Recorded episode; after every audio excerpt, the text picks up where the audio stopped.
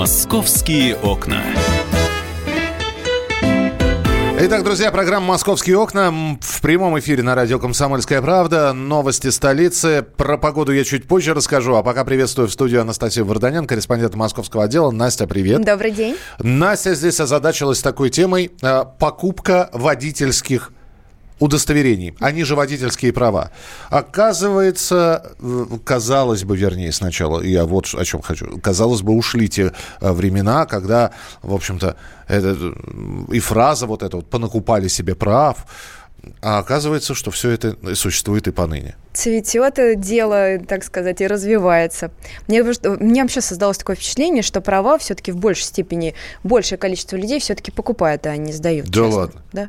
Вот, а с чего бы это? Ну, потому как э, на месте была, общалась с людьми, и э, те единицы, которые сдавали честно и честно учились, они приходили по пятому, по шестому разу, их до такой степени валили и э, склоняли к тому, чтобы все-таки нужно какие-то контакты найти, какие-то денежки под, подсобрать. Не-не, подожди минуточку. А купить права, э, что мы подразумеваем, и я подразумеваю под купить права, это не значит э, заваливаться на практике, там, да, например, на парковке или на а, теории, да, не, сда, не сдавать теорию, а только потом заплатить и все-таки ее сдать, э, тем не менее. Купить права, я всегда думал, это отдать деньги, все, ну, и, и тебе дают уже, собственно, удостоверение. Так, так тоже бывает, в общем-то. То есть на, люди на разных совершенно стадиях э, а, решают э, сделать этот шаг, э, то есть купить права, э, как на стадии э, еще до того, как ты отправляешься в автошколу, то есть ты можешь просто в офис прийти компании, которая, которую ты нагуглишь по фразе «купить права», либо же ты э, попадаешь в ситуацию, когда ты просто не можешь сдать экзамен, и ты вынужден э, вот э, таким образом действовать. Примеры вот сразу пример, где, э, в частности, продают права? Ну, раз ну, ты выясняла. Собственно да. говоря, для нашего расследования э, был повод. Повод – это уголовное дело, которое возбудили против э, трех сотрудников ГИБДД Балашихи. Правильно говорить? Балашихи? Балашихи, Балашихи, Балашихи да. Вот. И Уголовное дело возбудили в начале февраля, и э, по данным следствия 167 водительских удостоверений за, за полгода в данном отделении ГИБДД продали сотрудники госавтоинспекции. И Это говорят, два что капитана продав... и майор. И говорят, что продавали э, мигрантам. Большинство покупателей это мигранты, но были в том числе и русские среди клиентов. То есть целая такая организованная преступная группировка существовала в этом ГИБДД. С нами на прямой связи автоюрист, председатель ассоциации Ассоциации правовое товарищество Георгий Халманский. Георгий Михайлович, здравствуйте. Доброе утро. Разовая э, ситуация все-таки, э, скорее исключение из правил или э, просто показательный пример о том, что все это продолжается и такая коррупционная составляющая, как покупка водительского удостоверения, она имеет место? Смотрите, ну вот э, то, что этот случай не, не разовый, очевидно, но то, что сами сотрудники ГИБДД, да еще в таком значительном объеме участвуют вот в этой коррупционной схеме, ну, наверное, ну, вот случай вопиющий, на мой взгляд. А, тогда спрашиваю у вас просто как у специалиста. Да? А, еще лет 20 назад мне рассказывали историю, когда приносили просто 300 э, долларов и получали водительскую корочку. Вот сейчас такое э, на территории современной России возможно? Ну, или про московский регион мы в частности говорим. Вы знаете, вот несмотря на те попытки как-то изменить ситуацию, ничего по большому счету не изменилось по-прежнему как торгуют, так и продолжают торговать. А... Куда, куда смотрит служба собственной безопасности, непонятно. А, скажите, пожалуйста, а цена сейчас какая? Ну, я, я не для того, чтобы кому-то посоветовать, ни в коем случае. Ну, просто мне интересно. А рыночная цена всего этого? Вы знаете, она зависит от региона. Где-то она может составлять тысячу долларов, где-то чуть больше, где-то чуть меньше. Это значит, что э, такое явление, как покупка прав, неискоренимо? Почему? Я считаю, что это искоренимо, как и любое зло, в общем-то. Но, понимаете, здесь ведь нужно целый комплекс мер, целый комплекс усилий, направленных на это. А когда все это никем по большому счету не контролируют, не проверяют, не производятся ни контрольные закупки, нет контроля за бланками, нет контроля за личными качествами тех людей, которые выдают, оформляют подобное удостоверение. Ну, ну о чем здесь можно говорить? Все, все пущено на, на самотек. Спасибо большое. Георгий Халманский, председатель Ассоциации правовое товарищество, автоюриста, был у нас в эфире. Я напоминаю, Анастасия Варданян вот выясняла, в частности, а в, э, про историю, которая случилась в Балашихе, где гаишники продавали права, в том числе таксистам, мигрантам, 167 случаев. Да, может быть, ты знаешь э, и наверняка помнишь ДТП э, а, прошлое лето, в Москве чемпионат мира по футболу, и таксист на Ильинке засыпает за рулем и выезжает на своей машине, сбивает пешеходов. Пострадали 8 да, человек, в том числе болельщики из Мексики. Ну так вот, Анарбек Чингис оказался одним из тех покупателей, которые именно в этом а, ГИБДД приобрел свое водительское удостоверение. Просто ему нужно, это, это уже а, российские права. Это да, были, это российские права. Это было которые... российское водительское удостоверение. Да, он купил его именно там, оно действительно, то есть оно, оно со всеми водяными знаками, с печатями. То есть э, увидеть, что это э, фальши, это не фальшивка. Это вообще не фальшивка. А, люди платили деньги в большей степени а, автоинструкторам. А, им назначался день, подбиралась группа, в группе были только те, кто оплатил. А, сдавать им ничего не, не нужно было, то есть а, с помощью азбуки, азбуки Морзе мигрантам настукивались правильные ответы, то есть один удар – первый ответ, два удара – второй ответ, ну и точно так же русским на ушко вот нашептывалось. Именно. Понимали даже те, кто по-русски не бум-бум совершенно. Ну и, собственно говоря, экзамены по вождению тоже сдавать э, не нужно было. А гаишники просто отворачивали видеорегистратор, рулили и э, педалями пользовались самостоятельно. Просто. А на следующий день ты приходишь, э, смотришь таблички, сдал, и получаешь, э, как положено, в ГИБДД самые настоящие права. Но надо сказать, что вот эти 167 э, корочек, которые удалось выявить, а, они будут аннулированы. Как будет происходить изъятие таких прав, нам рассказал следователь э, Следственного комитета по Московской области Юрий Гришин. Давайте послушаем его. Мы расширяем, мы часть сейчас выявляем, водительское удостоверение подаем в розыск с целью установления лиц. Ну, сейчас всего 30. Как бы подано в розыск, но все эти 167 будут отработаны. Объявили во время в оперативный розыск водительские удостоверения не сами, не самих граждан, а водительское удостоверение. А в оперативный розыск, да, если он где-то когда-то там попадался, хоть штраф там на него приходил, да, то, соответственно, по системе поток данного автотранспортного средства сразу высвечивается. Но там целая процедура. И, соответственно, машину останавливаются, проверяется сотрудником полиции, после чего да. они доставляются к следователю, допрашиваются.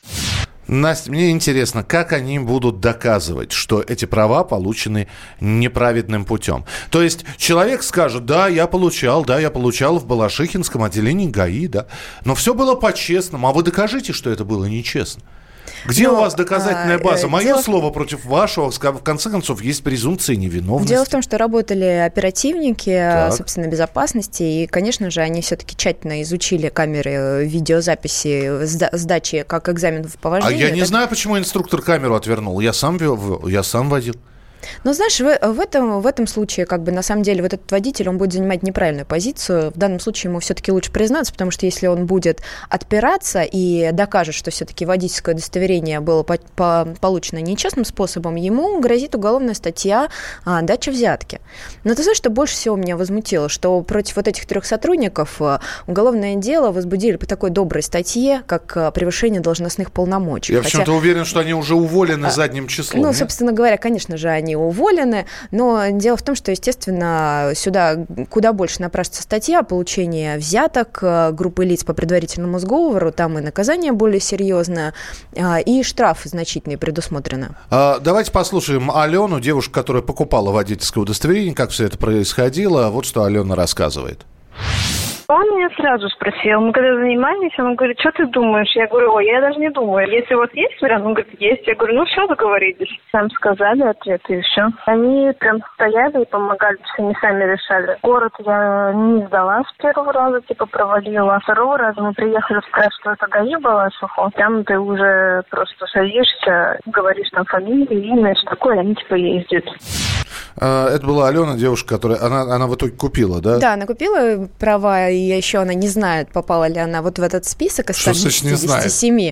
Ну, потому как э, ее нашла я, и э, на самом деле, как, как мне показалось, легко в этой истории быть э, следователем или пер- оперативником, потому что тут э, таких историй и таких персонажей очень много. Слушай, а сколько это стоило? Ну, вот мне просто интересно. вот мы приходит же- человек, да. э, э, Итак, у нас есть... Я сейчас калькулятор открыл. У нас есть 167 доказанных случаев. Да? Сколько недоказанных, одному богу известно. А сколько это стоило Ну смотри, случае? если они меняли водительское удостоверение, то есть если у нас э, мигранты, которые меняют, то там 25 тысяч рублей. Если новое, то 40. То есть Значит, среднее... значит, берем среднее 35, то есть 167 умножаем на 35 тысяч, правильно?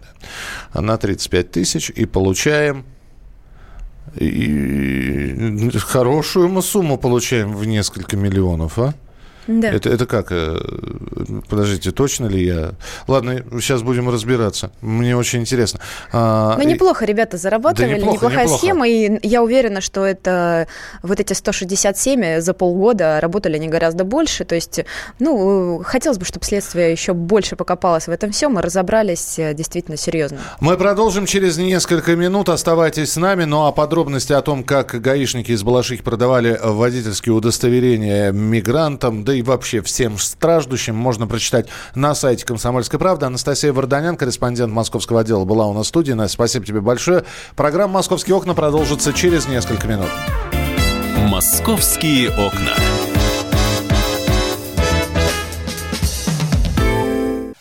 Товарищ адвокат! Адвокат! Спокойно, спокойно. Народного адвоката Леонида Альшанского хватит на всех.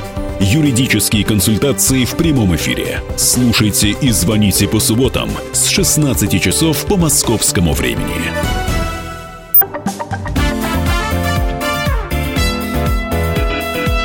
Московские окна. Вы знаете, в мире есть достаточно много жутковатых видов спорта. Я бы даже это видами спорта не назвал, потому что они официально называются просто соревнованиями.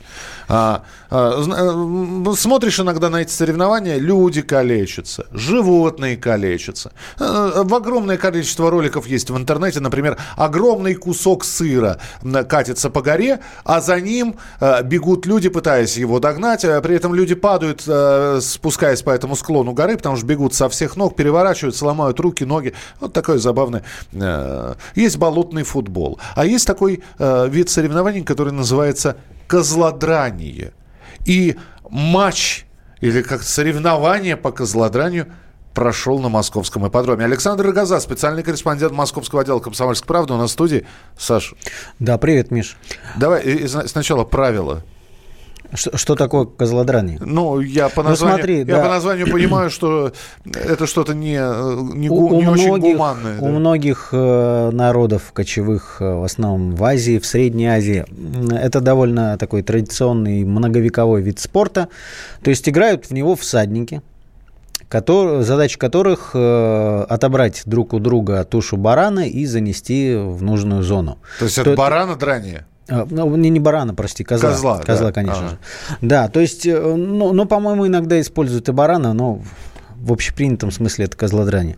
Так вот, э, смысл в чем? Э, Сейчас уже есть некие правила. Если раньше играли, там, не знаю, деревня на деревню, как в регби, да, два города сходятся на поле и рубятся. А тут э, по, по новым правилам 4 всадника с одной стороны, 4 с другой. Уже есть ворота такие круглые, в которые надо кинуть тушу барана. Но это все прекрасно, и некоторые даже сравнивают это с поло, который считается аристократичным видом спорта. И если вы смотрели фильм «Рэмбо 3. Рэмбо в Афганистане», Рэмбо показывает, как надо играть в козлодрание в этом фильме. Там есть, да, такое? Я, прости, Есть. пропустил. Рэмбо 3. И, и слава богу, да. Вот. И все это в Москве теперь. И все это в Москве. Мы бы никогда, наверное, не узнали о том, что этот матч вообще прошел, если бы он не стал хитом социальных сетей. Потому что фотки, видео с этого матча неожиданного, который на московском центральном ипподроме прошел, На беговой. на Беговой, Да. да. но это, это север Москвы, ну, там, в принципе, до, до центра Москвы рукой подать. А под видео стихотворение «Эй, джигит, не жалей скакуна, пусть становится розовой пена, черной гривой струится волна, жаром крови наполнены вены. Ну, в общем, многих на- на- на- напугали фото и видео с, это- с этих соревнований, потому что пришли, конечно же, исключительно мигранты. Это все было 24 февраля и посвящалось, как ни странно, Дню защитника Отечества. То есть это было официальное мероприятие, большое, частью которого вот был, э, были вот эти соревнования по кокбору. Э, э, Киргизские СМИ, а проводилось это все Международной Федерацией кокбору, которая базируется в Киргизии. А, Киргизские СМИ вообще, вот, знаешь, с таким ликованием говорили, что вот в Москве впервые и на ипподроме не хватило всем желающим места. И действительно, фото и видео, они устрашают, потому что, ну, вот дикая толпа людей. Я боюсь, что на скачках на официальных уже давным-давно такого, такой посещаемости не было. Ну, это бог с ним, да, люди, стадионы, это все прекрасно. Всех испугало, как выглядит э, это все со стороны. То есть, на самом деле, в борьбе за эту тушу, это был муляж, кстати говоря, то есть не настоящий козел, а туша, э, всадники втыкаются друг в друга конями, то есть кони падают, по ним проносятся другие.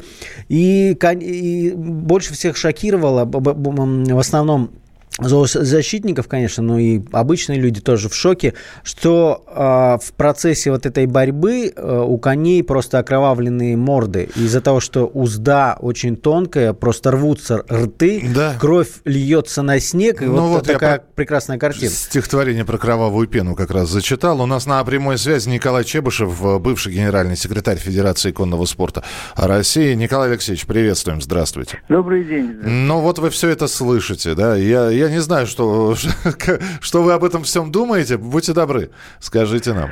А, Ну, думаем, тут со вчерашнего дня там мы всем нашим сообществом конным много. А, и Думаю я вот что, э, что, ну, азарт вещь такая, достаточно слабо управляемая. А, Есть э, множество видов спорта, в которых, э, ну, реально происходят очень жесткие, очень такие серьезные вещи. И думаю, что если не принимать никаких мер, то даже шахматная партия может, в общем-то, превратиться в кровавое побоище. Ну, да, вот. да, да. А, э, вот э, что мы здесь и видели. Мы здесь видели, ну, такой грандиозный прокол а, организаторов, непосредственных организаторов, которые, вообще-то говоря, знают. Они не могут не знать, э, что такое козлодрание, как это проходит и какие там могут быть последствия, как там люди себя ведут и что там с конями происходит. Они не могут этого не знать. А, и то же самое могу сказать и про э, владельцев ипподрома, начальство, руководство.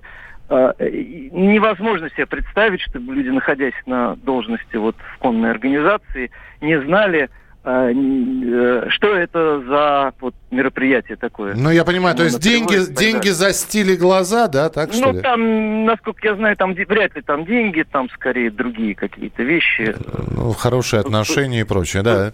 Да, да, Сотрудничество да, да, между да, странами. Именно так. Да. Так вот, э, э, что здесь было, э, что, что можно было-то сделать? Ну, тут уже это уже сделано. Что можно было сделать?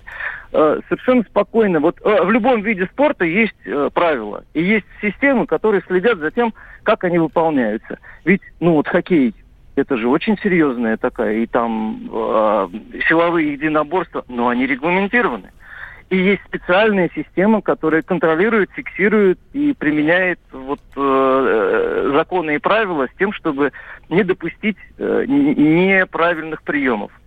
Николай Ну, Алексеевич, у нас э, не так много времени, финальный вопрос. Лошади после этого, они травмируются или они все-таки вот каким-то образом их можно... Если вот в таком виде, когда безусловно травмируются, травмы серьезные, очень серьезные, и э, могут получиться, э, и даже, ну я вот конкретно здесь по этой ситуации не знаю, но случаи, когда э, до переломов доходят э, конечности у лошадей, особенно больших вот таких, э, используемых здесь, они приводят э, к летальному исходу, потому что переломы открытые лошадей не лечат. Мгм. Это вот не- невозможно.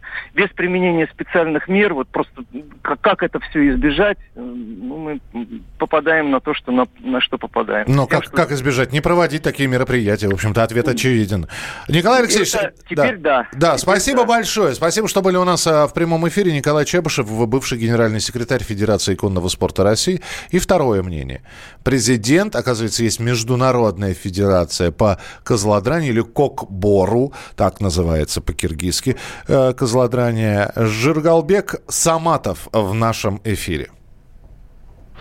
Любой вид спорта, в принципе, травмоопасный, даже кросс если взять. Даже этот же конные виды спорта взять, там же в скачках тоже падают лошади, конкурах падает, и находцы, рысаки, допустим, да. А, там это же, ну, как бы естественное явление, да, и человек может споткнуться, да. Также оно бывает, да, травмируется. Было очень довольно многие турниры, никаких без травм, без эксцессов, все нормально проходит. Президент Международной Федерации по кукбору. Вот.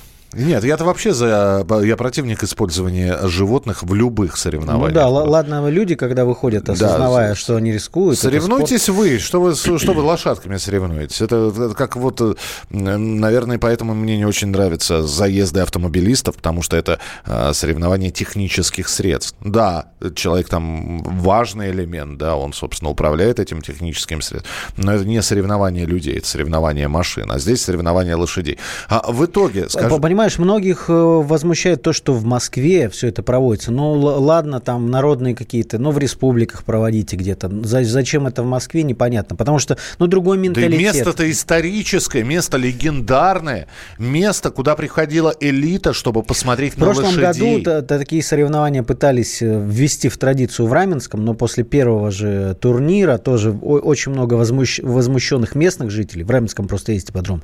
И тогда все-таки это лавочку прикрыли. А сейчас э, речь идет о том, что, ну, по крайней мере, вот Саматов, э, президент да, Международной Федерации Кокбору, говорил о том, что будет садиться за стол переговоров. Есть договоренности предварительные, что будет верстаться какой-то календарь соревнований.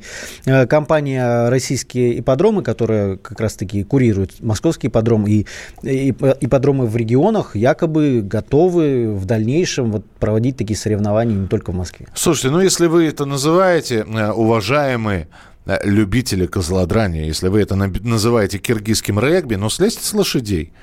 Поменяйте, ну хорошо, хотите муляжом туши козла играть, играйте тушей козла, да, но не травмируйте животных-то. Если вы хотите с, сходиться один на один, Про- команду... Просто, на... дорогие друзья, забейте в Ютьюбе Кокбору или козлодрание. Посмотрите, э, как это все выглядит вот в реале, когда сшибаются лошади, когда э, всадники от вот этих шибок вылетают метров на 10. И, ну, вот тут, опять же, черт с ними, с людьми, да, потому что они идут на этот э, риск самостоятельно. Я, и осознанно, за, да. за, Зачем гробить лошадей? Потому что, ну, это просто как расходный материал. Саш, ну, я так понимаю, никаких законов не нарушено, все нормально, все да? Было официально, то, то есть все официально, никаких претензий нет, не возмущения не, э, от... Э, ну, только вот зоозащитники в соцсетях, конечно, очень много возмущений. И это на фоне принятия закона о животных, да? Да. Который был принят совсем недавно. Хорошо, мы продолжим через несколько минут. От э, вот этих вот странных соревнований перейдем к более традиционным видам спорта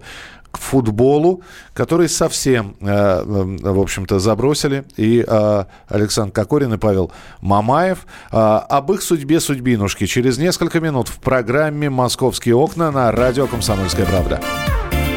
«Московские окна».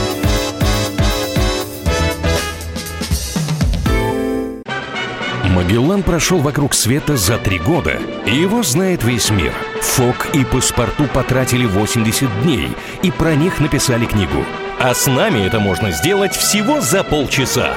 Знаменитые путешественники в прямом эфире расскажут, где побывали, что увидели и через что пришлось пройти, проехать, проплыть и пролететь. Совместный проект «Радио Комсомольская правда» и Русского географического общества «Клуб знаменитых путешественников». Отправление каждый четверг в 12.05 по Москве.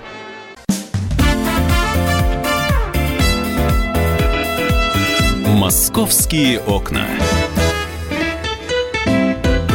Друзья, программа «Московские окна». Мы продолжаем. Александр Рогоза, э, специальный корреспондент московского отдела в студии. Не обещали поговорить про Кокорина и Мамаева, тем более, что э, и 8 Новый год они праздновали, э, в общем, в СИЗО. 23 февраля праздновали в СИЗО.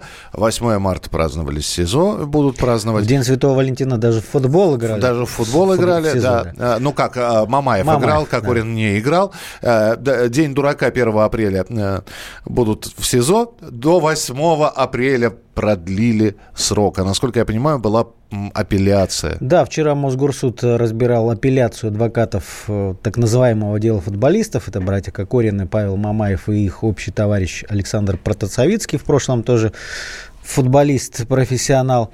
А, так вот, все, собственно, на Бутырском фронте без перемен что-то остается сказать. То есть э, заседание шло около двух часов. Адвокаты опять говорили о том, что дело затягивают. То есть их самих не привозили? Их не привозили. Традиционно на, апелляцию, на, апелляциях устраиваются сеансы видеосвязи из э, изоляторов. То есть вот э, как раз-таки это место во время апелляции, когда они оказываются в одном помещении, сидят в одной клетке, э, напротив них камера, ребята. Я был на предыдущем э, заседании, там они себя вели очень, так знаешь, фривольно. То Шутили. Есть, шутили ха-ха-хи-хи. Тут все было посерьезнее, то есть э, они, видимо, уже начинают понимать, что-то понимать, а, что дело Что-то- принимает что- такой что- да, не оборот. Да, ну, ну шутки шутками, знаешь, мое личное мнение, что, конечно, понятно, что они балбесы те еще, но а, то, что их держат столько времени в изоляторе, это, по крайней мере, не идет в разрез э, с тем, что обычно происходит. Ну, а про- простой пример. Э, Не так давно э, была потасовка, о которой мы говорили, на детском хоккейном матче поссорились двое пап. И один И из один них... другому с двух метров э, в голову с травматического пистолета э, раненого увезли сразу в Склиф, а стрелка отпустили под подписку об аресте. Хотя статья та же самая, Под хулиганство... подписку о невыезде. Ой, да, про- прости, а подпис- подписку о невыезде, но это, черт возьми, мне кажется, серьезнее. А я вам сразу говорил, что как только эта история возникла, что это будет показательное, и вот вам показывают, э, и максимальный срок уже, по-моему, оставления людей под стражей. Да, там получается так, что вот сейчас они уже 6 месяцев досидят, и это максимум по... э, Ну, де- дело не представляет особой серьезности. И в очередной Сложности. раз, и в очередной раз я вам а, говорю, что любой день, проведенный а, по Кокориным Ми, Мамаевым и плюс еще одним в заключении, это полтора дня а, равняется полтора дня реальному отбыванию срока в колонии. Там, Да. на- на- и а, ш- что в итоге мы получим? Это мое предположение, сразу говорю, мое предположение, что пройдут эти шесть месяцев, состоится судебное заседание, все они получат по году уголовного наказания, но по истечению срока они будут выпущены прямо из зала суда. Игорь Бушманов, адвокат Павла Мамаева, вот что говорит. Давайте послушаем. Ну, сегодня апелляционная инстанция, к сожалению, оставила в силе постановление нижестоящего суда о продлении меры пресечения до 6 месяцев. Фактически сейчас мера пресечения продлена до максимального срока, возможного по данной категории дел. Безусловно, сейчас мы подготовили ряд жалоб, которые направим в прокуратуру и, соответственно, подали ходатайство следствию о необходимости переквалификации действий всех обвиняемых на менее тяжкий состав преступления и просим исключить э, из обвинения в состав хулиганства, только из наличия которого фактически мера пресечения избиралась и продлевается в настоящее время. Это был Игорь Бушманов, адвокат Павла Мамаева. А, Саша, финальный вопрос, который я хочу задать. А 8 апреля что будет? Ну, точнее, я понимаю, что это будет не 8, а числа 5-6, да? Ну, да, да. Да, что будет все-таки? Уже суд? Или все-таки, или назначат дату судебного Все, все заседания? надеются, что вот в ближайший... э, Вчера на суде следователь сказал, что им нужно еще две недели. То есть для вот все- всего, чтобы закончить, а само расследование, напомню, в конце декабря завершено. То есть э, следствие хочет, чтобы еще две недели вот как минимум у них было в запасе. Потом процедурно следствие передает в прокуратуру как бы материал дела, чтобы перед передачей в суд, прокуратура, если дает добро, все отправляется в суд. И вот по- пока будет и- эти судебные заседания, им уже заново, э, ну, по закону могут продлевать арест. А, то То есть есть, во- полгода это во время расследования. А дальше все обнуляется? Д- Дальше все обнуляется, да. Как долго это будет? Ну, понимаешь, дело на самом деле плевое. Ну, месяц-два вот разбирательство, э, следствие длится по таким подобным делам. Тут уже полгода, и не знаю. А мо- вдруг мы чего-то не знаем? Вдруг мы чего-то не знаем, и э, я думаю, что не скоро еще увидим товарищей этих на футбольном поле. Саш, спасибо тебе большое. Александр Газа, специальный корреспондент московского отдела «Комсомольской правды». Ну, а теперь о более мирных и, я бы сказал, более вкусных вещах. У нас на прямой э, связи э, тоже э, представитель московского отдела, специальный корреспондент Алиса Титко. Алиса, я тебя приветствую. Да, здравствуйте. Значит, э, э, как можно использовать бывшее трамвайное депо? Э, Ну, например, его отремонтировать можно и сде- сделать современным трамвайным депо, да? А можно превратить это все в самый большой, как, как, как, это называется, Али, фудмол? Футбол, да, Что, что в переводе означает? Э, Никаких переводов. Никаких переводов. Гастрономический м, зал, магазин, я не знаю, да, как... давайте не переводить, потому что альтернативы этому слову в русском языке нет, поэтому мы и используем для него фудмол. Это никакой не рынок, не гастрономическое пространство, а вот именно фудмол, да. А, смотрите, Я, да. я, я это всегда центром питания называю. Вот. Ну, Своего. Это, это очень скромно и не модно. А, потому что действительно место, которое сейчас на Лесной улице создали, вот место Ми- Милского трамвайного депо, а, это теперь вот фудмол, который так и называется депо, через точку Москва. А, и действительно, это большое вот такое место, новая модная столица, которое э, сооснователи хотят э, э, сделать на уровне, ну, чтобы вот туристы приезжали в Москву, да, и не только посещали Красную площадь, там Третьяковскую галерею, но еще и посещали депо Москва, как место, где можно узнать, во-первых, смотреть архитектуру Москвы, да, потому что мы понимаем, что а, трамвайное депо уже там около 100 лет, а, и архитектура сохранилась, что очень любопытно, А, и вот сейчас здания эти отреставрировали. Ну и плюс могли полакомиться, попробовать и местную кухню, и, в принципе, кухню различных стран мира, потому что представлено там очень много точек, там будет 75 корнеров, то есть ну, кафе, ресторанов, а, и где-то 140 магазинов. А, Это и сладости, и а, продукты там из различных стран, там и Азербайджан, и Турция, и различные сыры, привезенные из России. В общем, очень много еды. Действительно, там можно поесть.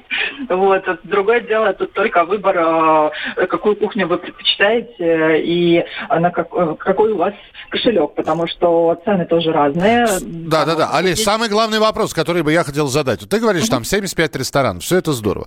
Э, И э, организаторы вот этого фудмола Депо Москва, они хотят, чтобы туристы туда приезжали, да? И здесь сразу же возникает вопрос. То есть там мы увидим не только традиционные бренды, ну, э, быстрого питания, а мы же понимаем, что туда приходят, чтобы, в общем-то, наверное, и быстро перекусить тоже. Или там все-таки и того, и другого, и пятого, и десятого. Можно и на бегу какой-нибудь э, гамбургер сживать, а можно посидеть, и тебе вдумчиво приготовят, я не знаю, рыбу на гриле какую-нибудь. На самом деле, да, и, и именно так э, подразумевалась э, концепция, э, вот что равенство разных, то есть можно прийти э, и съесть, я не знаю, тарелку плова э, за 200 рублей, можно съесть э, пончик грузинский за 90 рублей, а можно заказать э, блин с черной икрой, который обойдется вам за штуку 2200.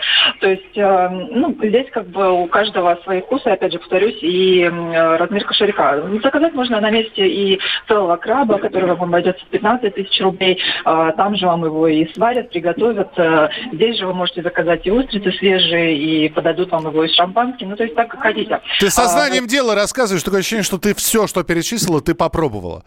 А, Не все я, конечно, еще успела попробовать, но уже была там дважды, и если понедельник в 2 часа дня там было, были свободные столики, то в субботу около пяти вечера мы с подругой два места еле нашли. Это при всем при том, что посадочных мест там 1800. Ничего себе. То есть народ уже пошел и довольно активно.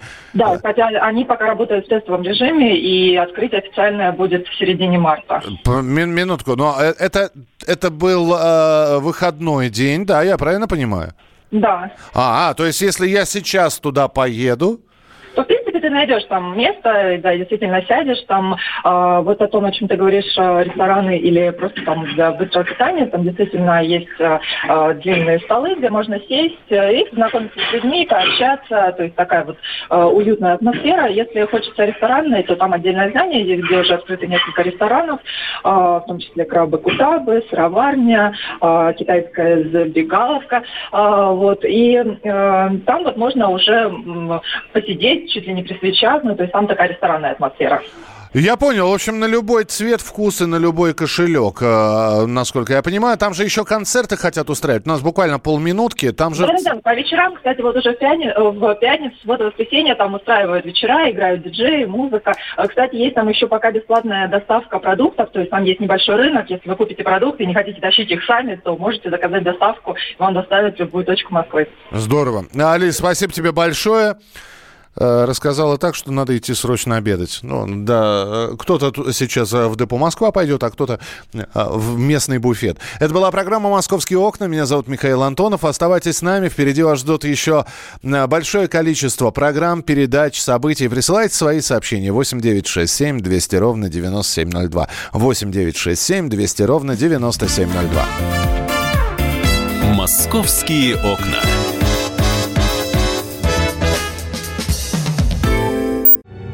Родные перестали узнавать вас? Коллеги не уважают? Голова идет кругом. Хотите поговорить об этом? В эфире радио «Комсомольская правда» психолог Сергей Аракелян подскажет, как решить любую проблему. Ведь нерешаемых проблем нет. Телефон доверия. Каждый четверг в 0 часов 5 минут по московскому времени.